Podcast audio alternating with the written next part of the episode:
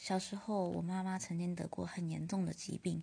呃几乎是会直接宣布死亡吧可是后来就好了。那那个时候在我妈妈病得最严重的时候听说小时候的我曾经发誓说一定要做出可以治好妈妈的药物。